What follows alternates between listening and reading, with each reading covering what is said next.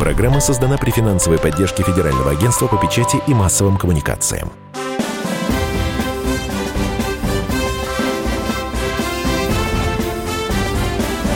Предыстория. Мысли, факты, суждения. В студии радио «Комсомольская правда» Иван Панкин и Павел Пряников, историк, журналист, основатель портала толкователь.ру. Вспоминаем предысторию. Тема первой части нашего эфира. Традиционно мы обсуждаем четыре темы в рамках четырех частей. Такой исторический час. Итак, э, советский лидер Иосиф Сталин на прошлой неделе еще был рейтинг, и согласно этому рейтингу, опросу занял первое место среди выдающихся личностей в истории. То есть возглавил этот рейтинг. По-моему, Левада-центр его угу. провел, если ничего угу. не ошибаюсь. Причем опро- опрос, что любопытно, был открытый, то есть варианты ответов не предлагались. И вот люди чаще всего называли имя, имя Сталина. Э, далее последовал другой скандал. Вице-президент Федеральной палаты адвокатов Генри Резник принял решение покинуть Московскую государственную юридическую академию из-за того, что в здании вуза установили мемориальную доску в честь посещения этого э, заведения, этого университета советским главой Иосифом Сталиным. Такой грандиозный скандал разгорелся, и поэтому мы с Павлом вспоминаем предысторию, э, предысторию, почему же Сталин – ну, занял такое место в истории, такое противоречивое место в истории. А сегодня мы поговорим об экономической части вопроса. Итак, э, своеобразный рейтинг экономических решений при Сталине. Такой топ-5, Павел. Давай, предлагаю с первого. Мы с конца традиционно да, начинаем. С конца. С конца. Пятое место. Да, здравствуйте. Ну, пятое место я бы назвал э, среди больших экономических э, таких достижений Сталина, я бы назвал выход на 40% соотношение экономик Советского Союза и Соединенных Штатов Америки. А, этого соотношения Россия достигала всего лишь до этого единожды. Это был, были конец 1880-х годов, если быть точным, 1885-1887 год, когда совокупно, еще раз повторю, ВВП страны достигал 40% от уровня э, США. Затем был большой обвал еще в царское время, не в гражданскую войну, не э, в революцию, а в начале 20 века при Николае II. Это соотношение опустилось до 30% и даже ниже.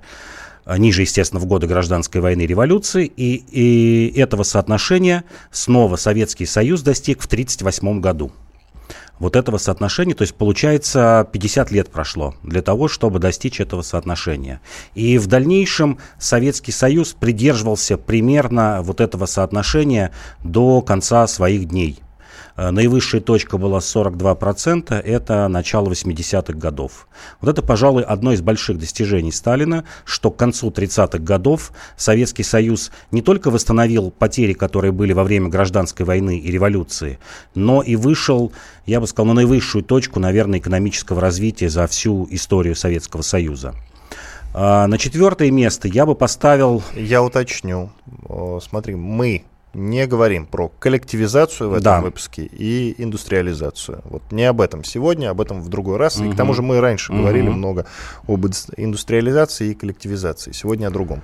Далее, четвертое место. Да, на четвертое место я бы поставил э, артели, сталинские артели это сохранение кооперативной формы, ну, такой переходной формы между э, частной собственностью и государственной собственностью, когда вот часто сетуют, что НЭП был свернут в 28-29 годах, но забывают о том, что оставалась такая форма э, хозяйственной деятельности, как артели, которая не была государственной.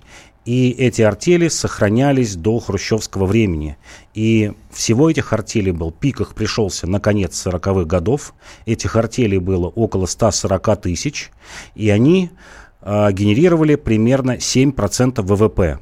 Ну, понятно, ВВП вместе со станками, танками. А если брать потребительский рынок, то генерировали 20%. То есть 20% экономики было, ну, я не, не могу сказать рыночной, вот в нынешнем соотношении, но, скажем так, не государственной. А, большое количество артелей было а, в ремонте, в потребительских товарах, например, по мебели достигало соотношение 70%. 70% мебели делалось в артелях.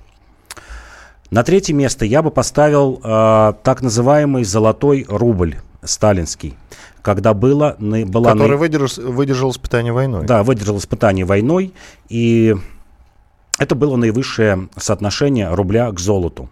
И вообще создание золотого запаса при Сталине. Нормализация финансовой э, деятельности.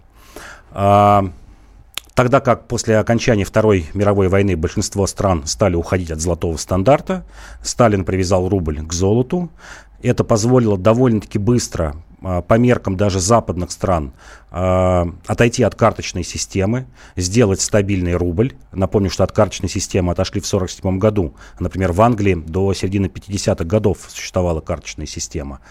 А, это позволило отсечь инфляцию, которая была неизбежна была во время Великой Отечественной войны, и привело к стабильности финансовой системы. И напомню, что при Сталине был накоплен огромный золотой запас, такой запас, которого не было ну, на протяжении еще 30 лет. А, было собрано в золотых запасах более двух с половиной тысяч тонн золота. По-моему, даже и сегодня не достигли еще вот той точки. Несколько любопытных деталей. Вот я сказал уже, что советская денежная система выдержала испытание войной, потому что, например, немецкая не выдержала. За год войны она возросла в 6 раз. Хотя немцы свозили к себе товары со всей Европы. Э, и, кстати, э, не только со всей Европы, но и из значительной части СССР. В Италии выросла в 10 раз, в Японии в 11. А в СССР она увеличилась в, даже не в 4 раза, чуть меньше. Вот, продолжай, пожалуйста. А, на второе место я бы поставил а, так называемую сталинскую ипотеку. Об этом мало кто знает.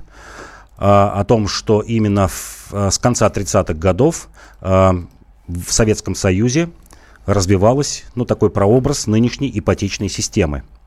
Когда любой трудящийся, рабочий, как правило, ну даже интеллигенция этим пользовалась, мог получить кредит размером до 12 тысяч рублей под 1% годовых. Вот под такую ипотеку, наверное, подписались бы сегодня все э, в нашей России. И кредит был растянут от 10 до 20 лет. И это позволило после войны, особенно сильно, ну, большими темпами эта ипотека стала развиваться после войны, в, в, в середине конце 40-х годов. Э, доходило до того, что до 20% э, жилья строилось за счет этих кредитов. А, в основном это были некрупные города, города Сибири, Урала, областные города. Понятно, в Москве, в Ленинграде система получила наименьшее распространение, ну, потому что изначально было принято э, строить высотные дома, но тем не менее, например, в Кемерово до 40% жилья возводилось индивидуальным образом, индивидуальными э, застройщиками. Максимально можно было построить трехкомнатный дом. Как правило, в этом строительстве помогали а, предприятия либо строительные э, тресты. И доходило даже до того, что часть этих домов была привезена, сборных домов, была привезена из Германии и Финляндии. Несколько сотен тысяч домов. То есть люди могли покупить сборно-разборный дом производства Финляндии и Германии. Первое ну, место. Да, ну на, на первое место я бы поставил, я об этом часто говорю, это, конечно, разрушение Сталином крестьянской общины. Э, то, что начало происходить в конце 20-х годов. И благодаря чему возникла высокая мобильность, впервые высокая мобильность населения когда часто говорят о том, что вот гнали палками, там гулаги, насильно пере, пере, пере, переселяли многих людей, забывают о том, что добровольно переселялись десятки миллионов людей, получили легальную возможность покинуть деревни и прийти в города. Это позволило к концу 50-х годов Советскому Союзу стать высоко урбанизированной страной, где более 50% населения жило в городах. Меньше минуты остается до конца первой части нашей программы и этой темы. Соответственно, я бы добавил еще о э, переброске всех наших заводов и производств во время войны э, вглубь России. Вот несколько слов еще об этом скажи, пожалуйста. Да, это была действительно грандиозная работа, когда были переброшены сотни заводов э, с территорий, которые да, далее были оккупированы немцами, и это позволило создать э, производство э, в необжитых районах. На Урале и в Западной Сибири мы получили несколько городских крупных агломераций, которые живы до сих пор. Иван Панкин и Павел Пряников, историк, журналист, основатель портала толкователь.ру. Сейчас пауза, две минуты. После этого продолжим говорить про советско-китайские отношения и возможную ядерную войну между нашими странами.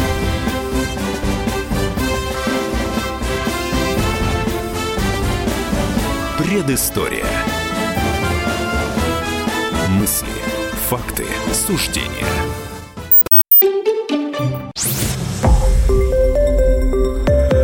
Радио «Комсомольская правда».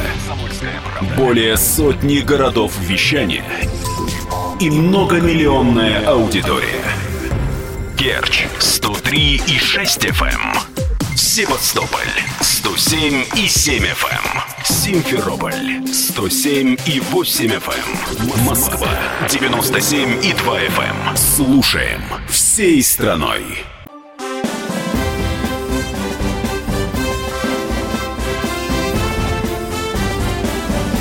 Предыстория.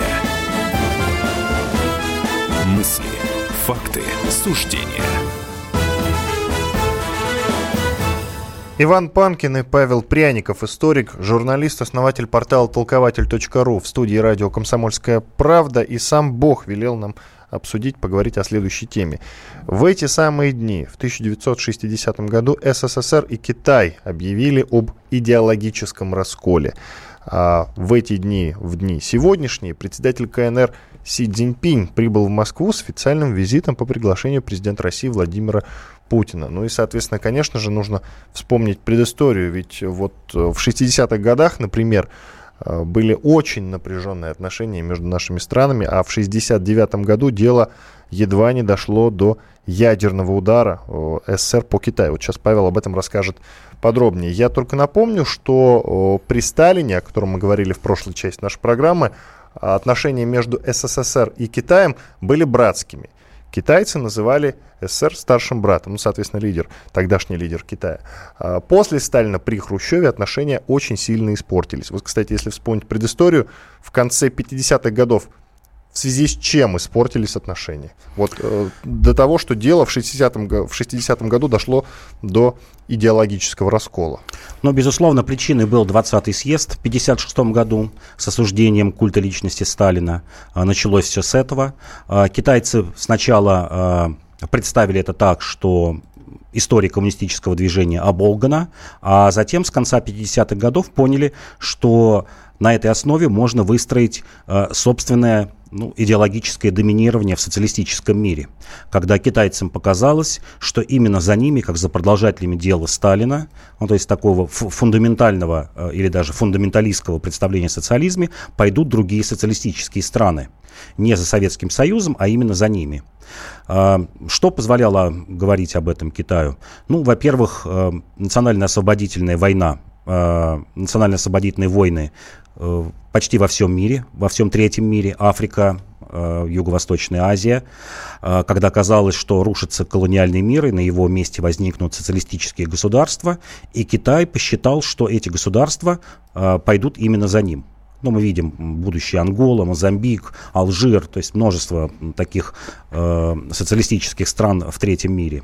Это раз.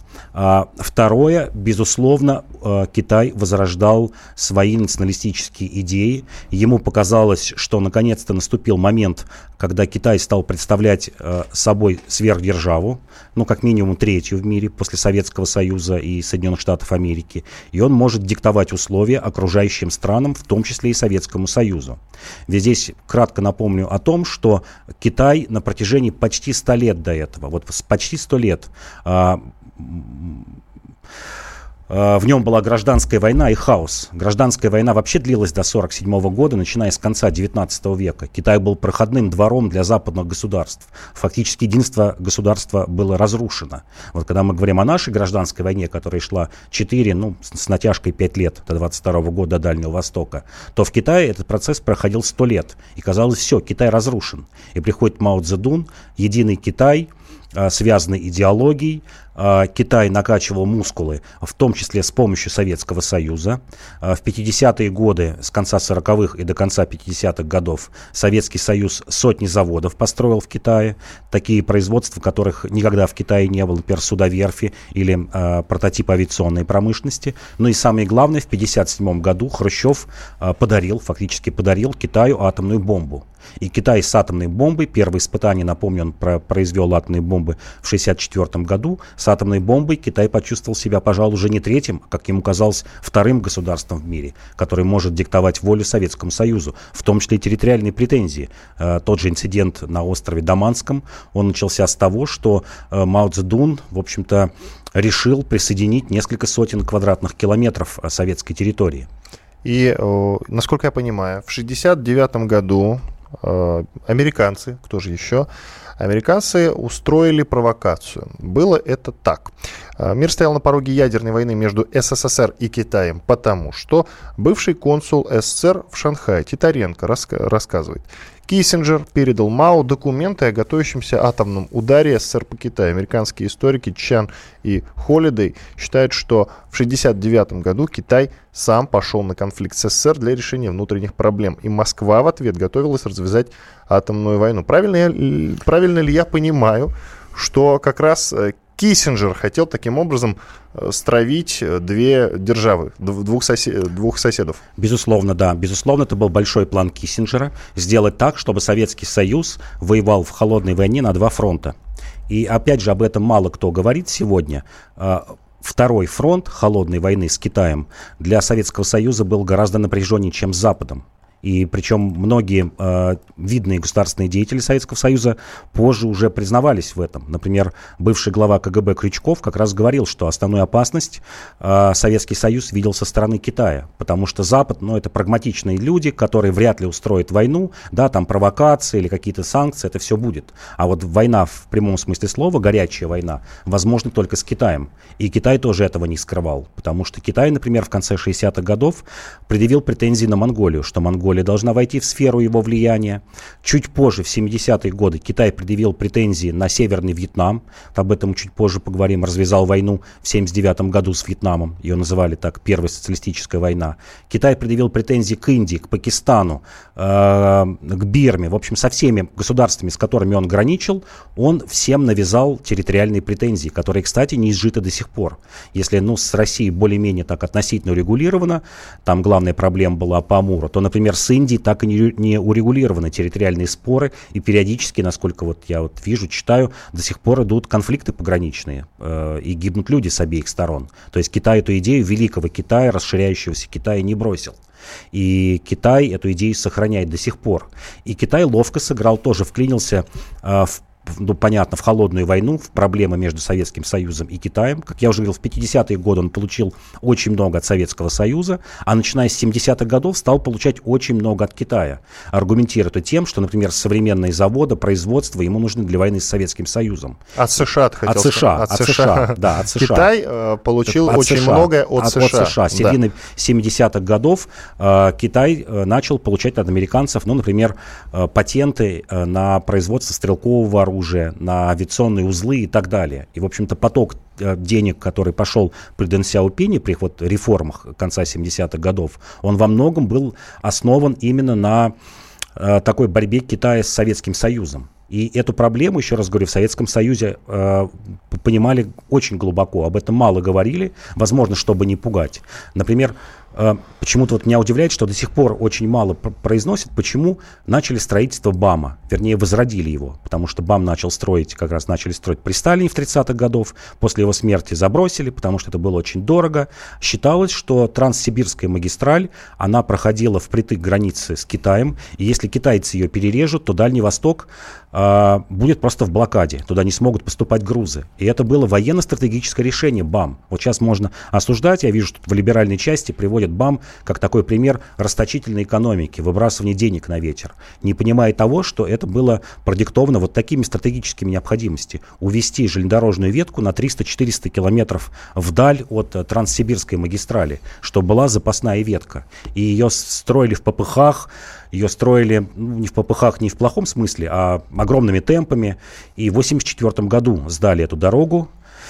И когда мы говорим 69 год, это был не единственное время такого напряжения, когда Советский Союз готов был действительно ударить атомными бомбами по главным объектам Китая. Еще раз такое напряжение было в 79 году.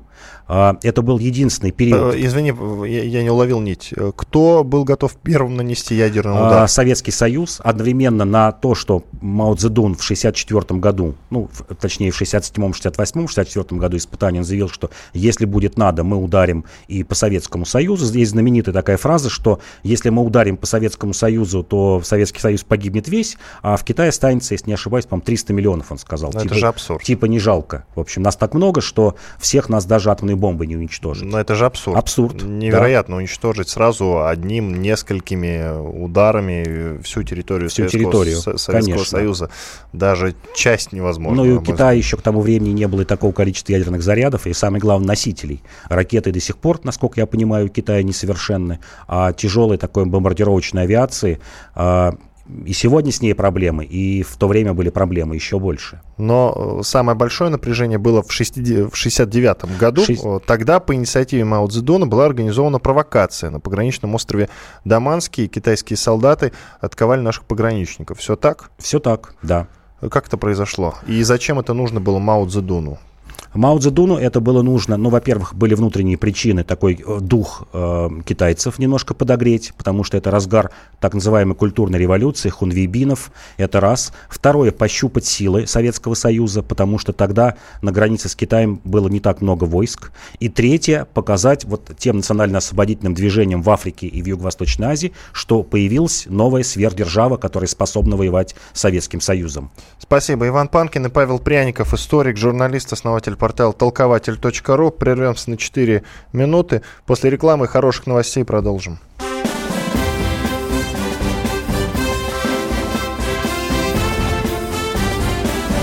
Предыстория. Мысли, факты, суждения.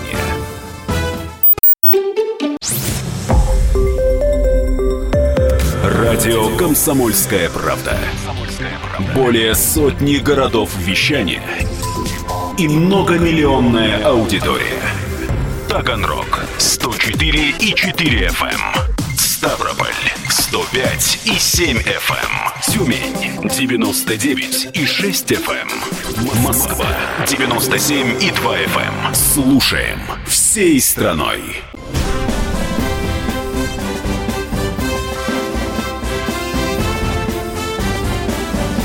Предыстория. Мысли, факты, суждения. Иван Панкин, Иван Панкин и Павел Пряников, историк, журналист, основатель портала толкователь.ру в студии радио «Комсомольская правда». Продолжаем говорить э, об истории.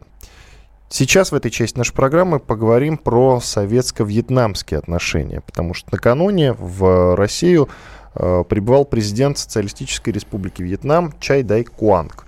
Ну, собственно, подробности встречи обсуждать не будем, вспомним предысторию как раз э, наших отношений.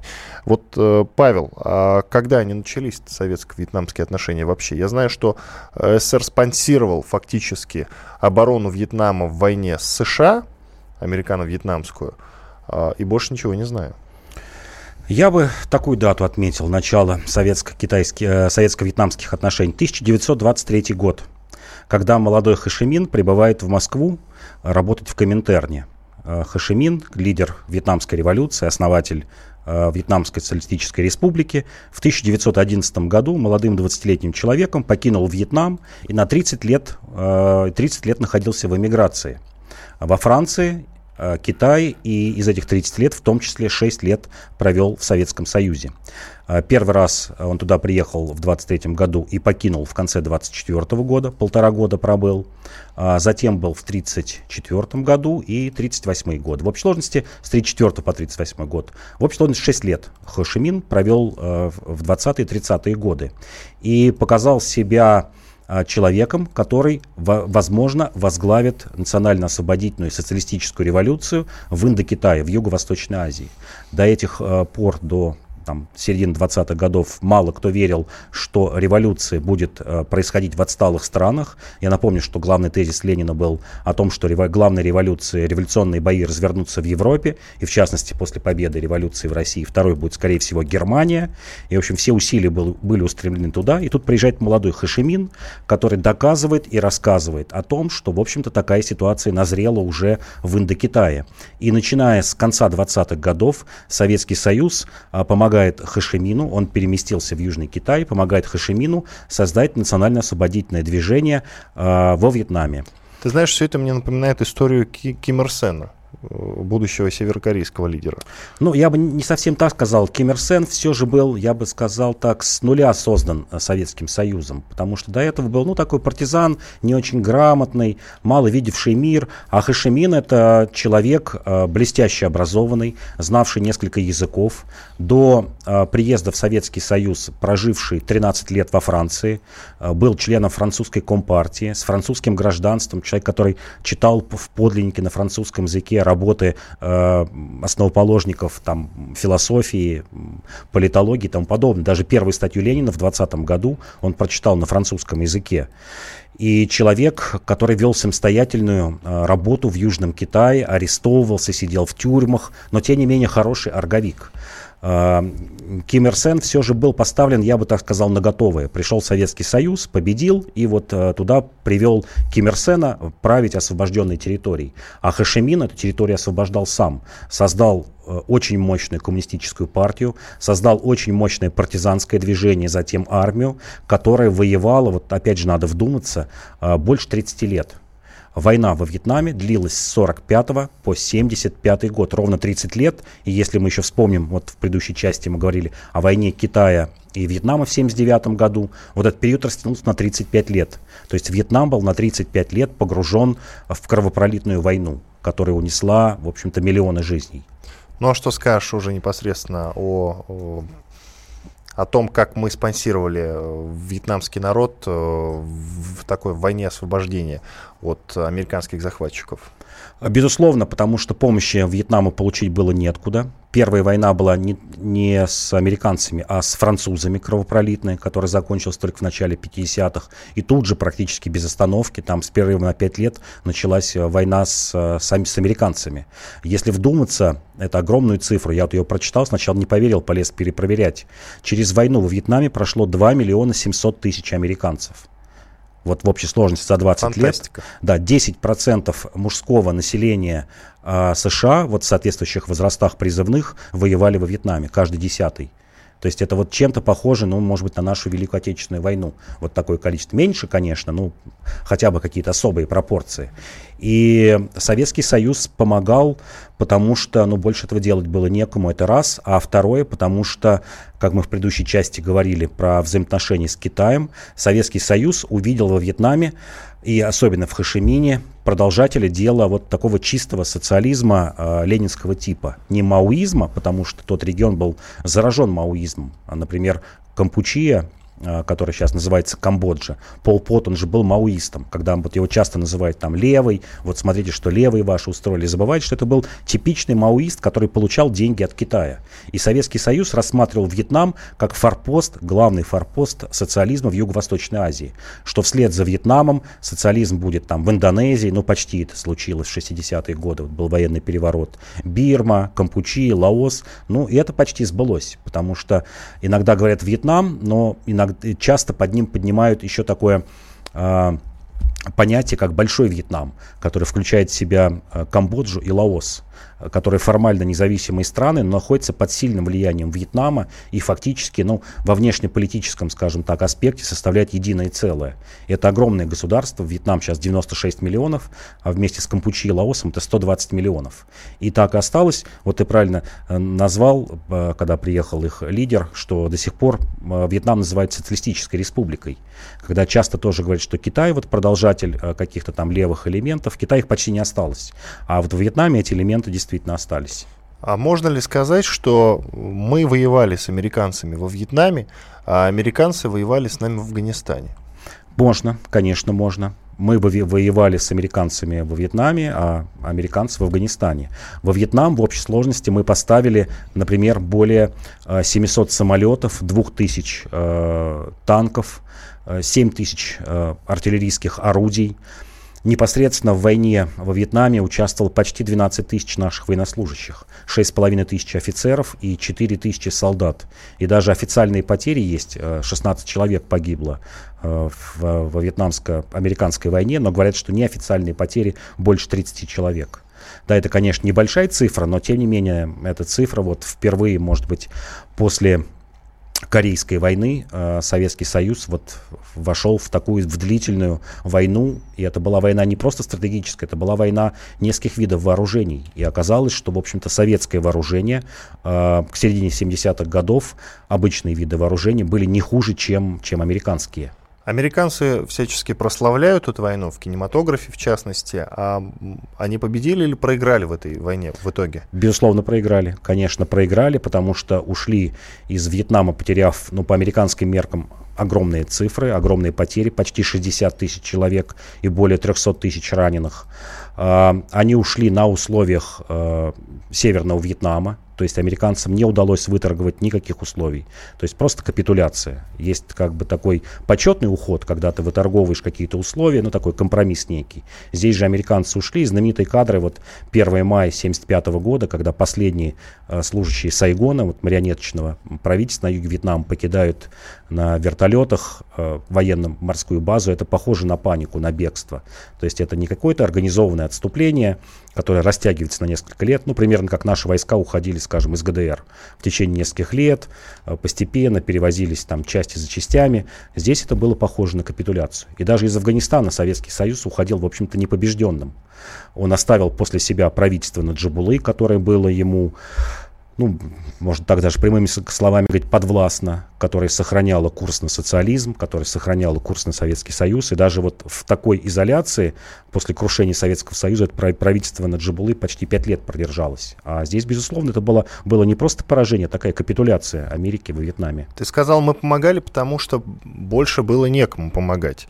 А, но ведь у нас был общий враг, Китай. Может быть, э, а в этом была причина? И в этом была причина, и была в этом причина. И была еще одна война, как я уже здесь несколько раз говорил, э, война Вьетнама с Китаем в 1979 году. Малоизвестная война, они почти, к сожалению, почему-то не пишут, даже в нашей прессе.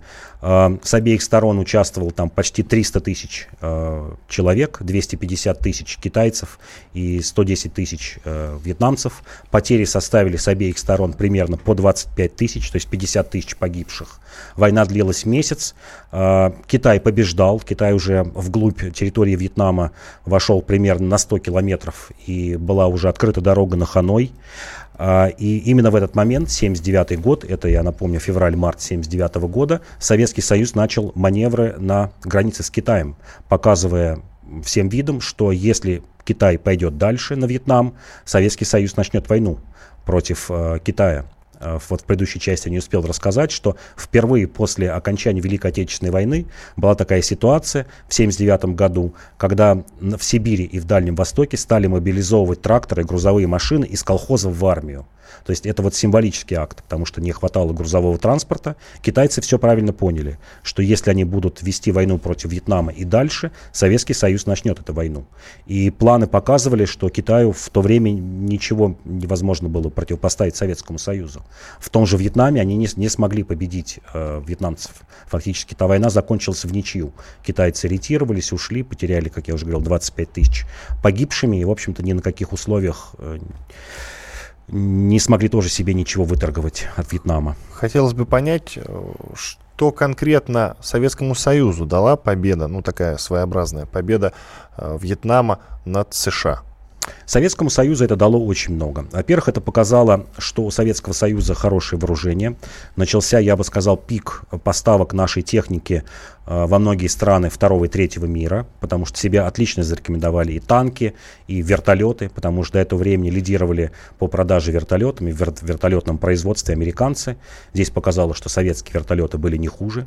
Второе, э, мы окончательно э, получили военную базу в Камране, откуда, к сожалению, пришлось уйти там спустя 30 лет. И третье, мы получили надежного союзника – надежного союзника и экономического партнера. А здесь не нужно забывать, что это была не игра в одни ворота, когда часто Советский Союз поставлял что-то в долг, прощал каким-то слаборазвитым государствам. Мы из Вьетнама получали довольно-таки много нефти и продолжаем сейчас получать. Получали каучук, рис и другие товары. То есть это была взаимовыгодная торговля. Редкий случай, когда Советский Союз получал что-то от своего союзника в обмен. Ну и коротко, совсем немножко времени остается до конца этой части нашей программы. Э, недавно совсем так получилось, что мы остались без военной базы там во Вьетнаме, а она нам сегодня вот реально нужна во Вьетнаме? Как Безусловно, нужна, потому что все говорит о том, что главные военные конфликты будут в Юго-Восточной Азии. Ну что ж, Именно продолжим в районе Южно-Китайского моря. Через несколько минут оставайтесь на радио «Комсомольская правда».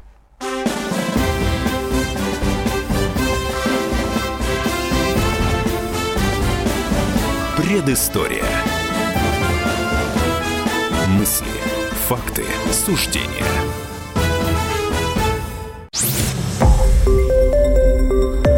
Радио «Комсомольская правда». Более сотни городов вещания и многомиллионная аудитория. Хабаровск 88 и 3 FM. Челябинск 95 и 3 FM. Барнаул 106 и 8 FM. Москва 97 и 2 FM. Слушаем всей страной.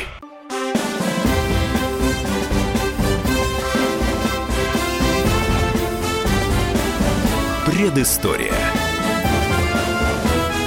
Мысли, факты, суждения – Иван Панкин и Павел Пряников, историк, журналист, основатель портала толкователь.ру в студии радио «Комсомольская правда». Сейчас нам предстоит непростая тема э, в обсуждении.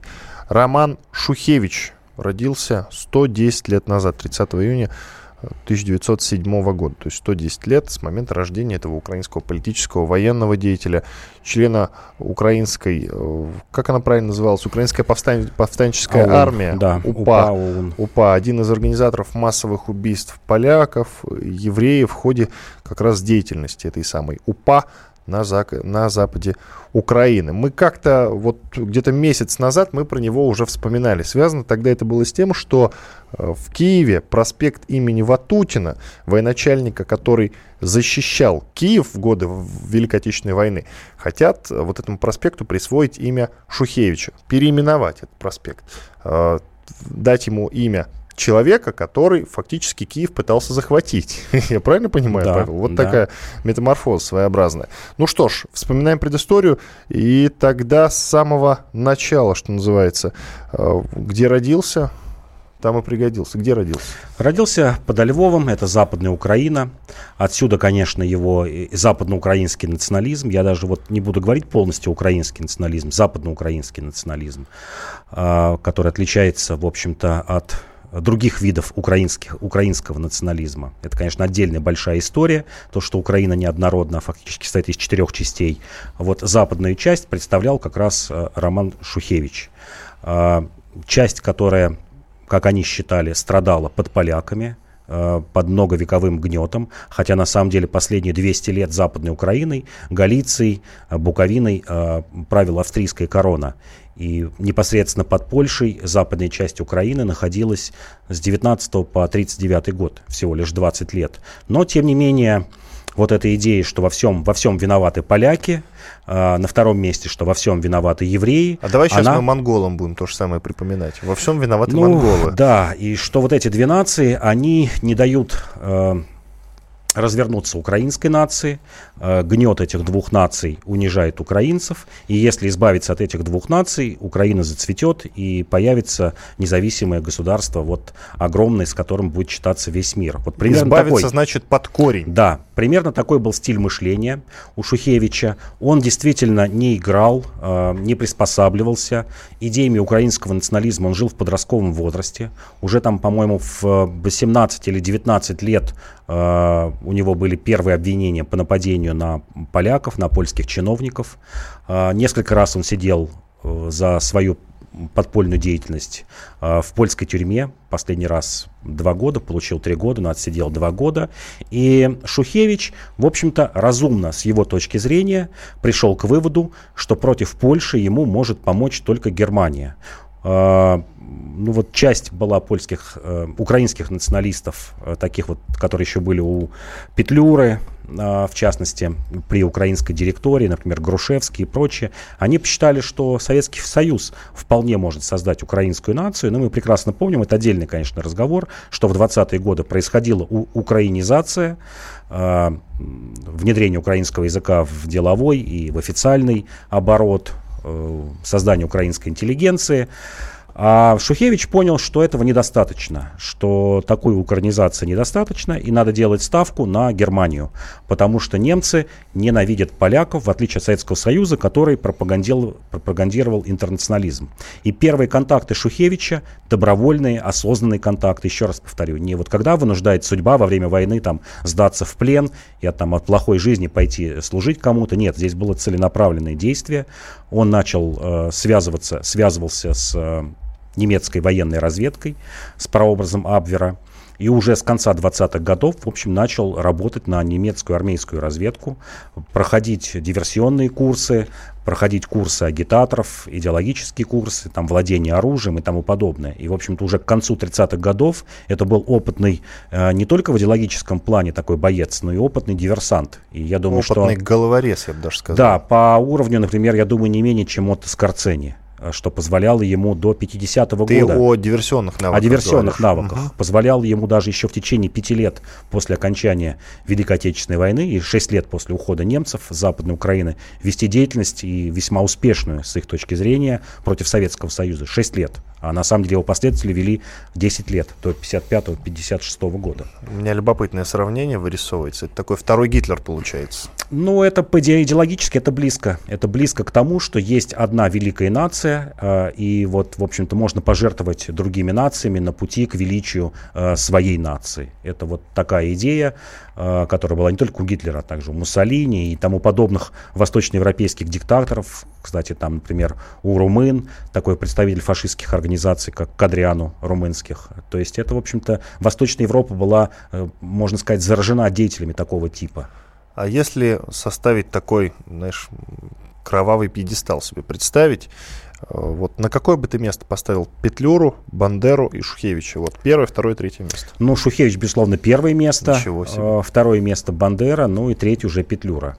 Бандера, он как раз был, ну, если говорить э, современным языком, довольно-таки мягким э, националистом, который э, не пошел на активное сотрудничество с немцами. Сначала сотрудничал, но потом, когда убедился, что у немцев, в общем-то, свое представление о том, какая должна быть Украина, э, попал в концлагерь. А Шухевич, в общем-то, принимал все немецкие директивы, в отличие от Бандеры, в отличие от Мельника там, и других наци- украинских националистов. Он сделал э, ставку на Германию такую беспрекословную. Э, кроме знаменитого Львовского погрома 30 июня, вообще вот борьбы, скажем, Шухевича и его группы, бандеровцев против Советского Союза, мы забываем, что отряды Шухевича добровольно в течение всего 1942 года вели борьбу против э, белорусских партизан в течение всего года. Причем, еще раз повторю, добровольно, потому что в конце 1941 года они подписали контракты как вольно-наемные, такие охотники за головами. То есть не по призыву, не, не по насилию, а заключили вот такие личные контракты сроком на один год, которые истекли в декабре 1942 года. Они вот не стали продлевать, и в течение года эти отряды занимались карательными действиями в Белоруссии. И когда мы говорим о карательных действиях украинцев, мы не должны забывать, что, например, Хатынь, э, знаменитую, печально знаменитую Хат Хатынь сожгли как раз э, украинские каратели. В основе своей 80% отряда составляли украинцы. И немцы им беспрекословно, в общем-то, доверяли. э, это были те люди, на которых они могли положиться вот в своей карательной деятельности в Белоруссии, в восточной части Литвы, Латвии, на территории Украины, даже частично на территории э, России, Брянской Смоленской области. Ну и получается, можно ведь так сказать, что дело Шухевича живет, потому что сейчас отношения у России как с Украиной, так и с Польшей, что самое любопытное, ну, хуже некуда, потому что там э, проходит декоммунизация, по-моему, еще пуще, чем на Украине, хотя нет, примерно то же самое. Там сносятся советские памятники. Более того, стало известно, что на 70-летие освобождения Освенцима в этом году Владимира Путина польские власти не позовут. То есть фактически я делал вывод, что да, дело Шухевича живет. Что скажешь? Ну, я скажу, что да, что, в общем-то, по отношению у Польши с Украиной, с современной Украиной, э, непонятные, потому что украинцы, ну, вот у меня ощущение, что до сих пор, ну, мягко говоря, недолюбливают поляков, считают, что, ну, например, Западная Украина и Волынь до сих пор э, страдают от того, что ими правили поляки, поляки, э, украинцы претендуют на часть польских земель, об этом тоже не надо забывать, потому что в конце 40-х годов частично эти земли были э, переданы Польше. Украинцы считают, что их значительная часть, там почти, по-моему, полтора миллиона были незаконно депортированы из Польши, в общем, место этим украинцам. И считают, что от Украины, от, от, от Польши они ничего хорошего не видели. И вот как бы действительно удивительно смотреть на то, что э, украинцы и поляки, в общем-то, в чем-то даже едины в противостоянии, ну, скажем так, восточному соседу, причем и, и в том числе и западному соседу. Не надо забывать, что довольно-таки большие претензии у поляков и к немцам, и у меня ощущение, что у поляков вообще претензии ко всем окружающим их государствам. Они постоянно вспоминают и Виленский край, это часть Литвы, которая принадлежала Польше, и часть Белоруссии, которая отошла э, Советскому Союзу. И в этом, наверное, украинцы с поляками сходятся, потому что две нации, которые считают, что их очень сильно обидела история 19 и особенно 20 века, и они достойны чего-то большего. Вот я думаю, на этом Э, строится единство этих двух государств, что все окружающие государства, их приграничные государства желают им зла, бесконечно это зло творили в 19-20 веке, и все окружающие их государства должны поплатиться якобы за принесенное ими зло. В том месте, где, в том месте, вот э, я говорю про реку, в которую сброшены останки Шухевича в 2003 году, э, вот, или в 2005 году, ну, 2000, да, в 2005 году был установлен крест э, и памятный знак. То есть получается, что героизация Романа Шухевича на Украине, к сожалению, продолжается. Иван Панкин и Павел Пряников, историк, журналист, основатель портала толкователь.ру. Спасибо, что были с нами. До свидания.